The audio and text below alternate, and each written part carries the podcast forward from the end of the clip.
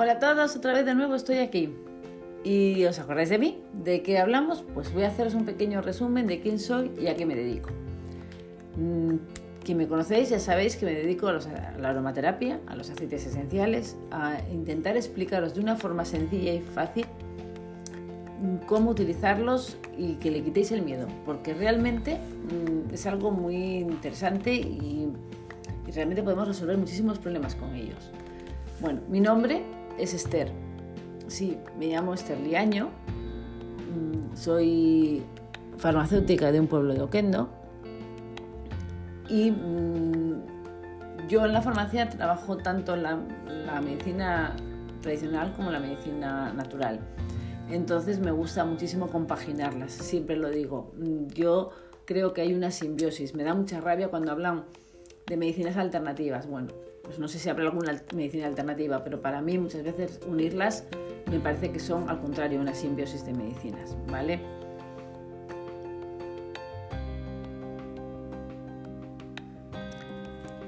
Y, sin más preámbulos, voy a empezaros a hablar del tema de hoy. ¿Cuál es el tema de hoy? Pues el tema de la circulación.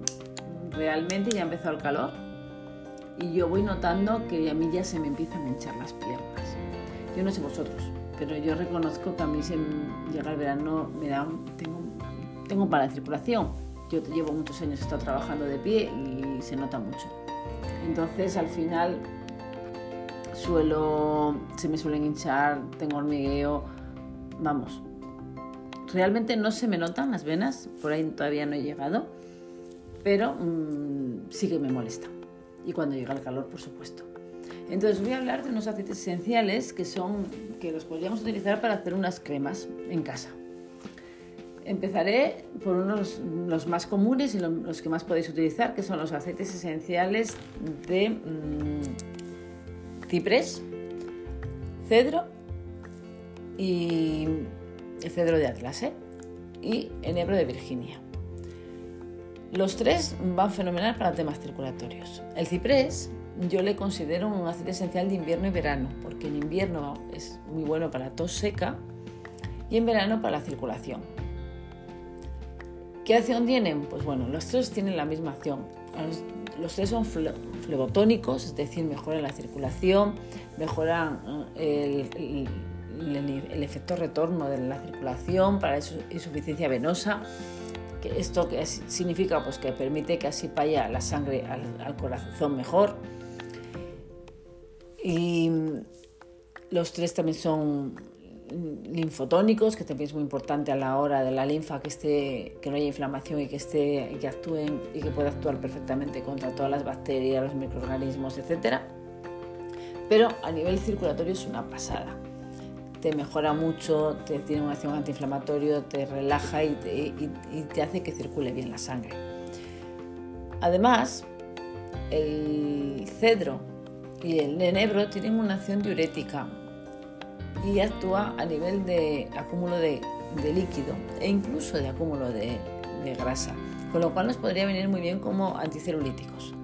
Podríamos formar un anticelulítico con los tres, porque nos mejora la circulación, además nos, ayuda a quitar un poco el hinchazón de las, zonas resistentes e incluso un poquito de grasa.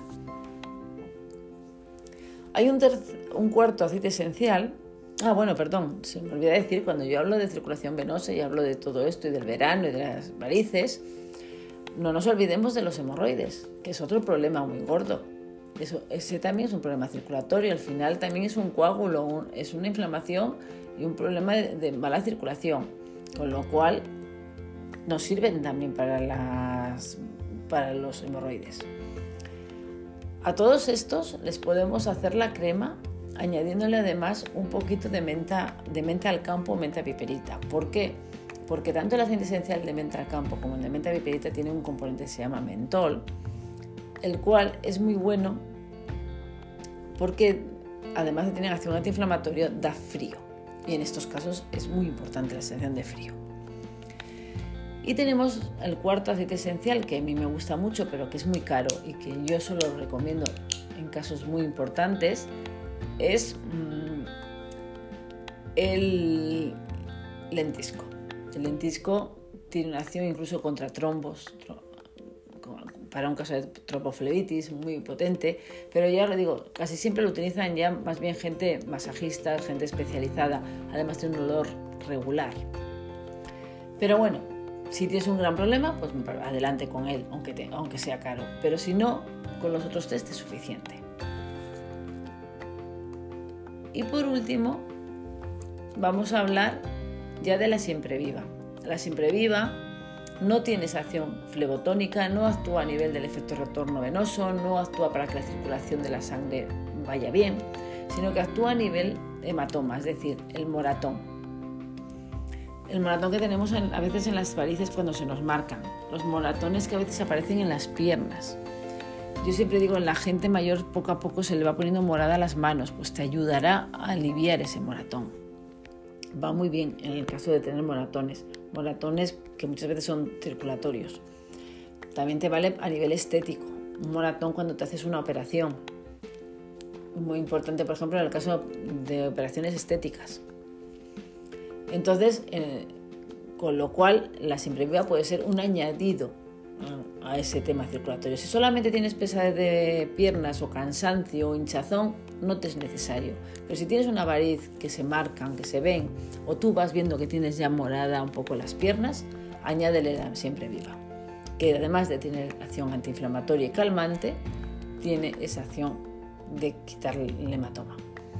Y nada más. Hoy me he enrollado, normalmente me gusta hacerlos un poco más cortos, pero el tema de la circulación quería que fuera toda junta porque y, que tuvierais todos ahí bien todos los aceites esenciales que vamos a utilizar este verano, no se os olvide. Con el calor la circulación se pone, es muy mal.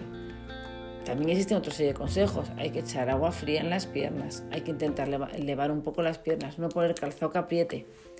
Y, y a ver, y utilizar una crema. Pero mejor, hazte tú. ¿Qué te parece? Un beso a todos y el próximo día hablaremos de, de otro tema, pero siempre de aceites esenciales. Un besito.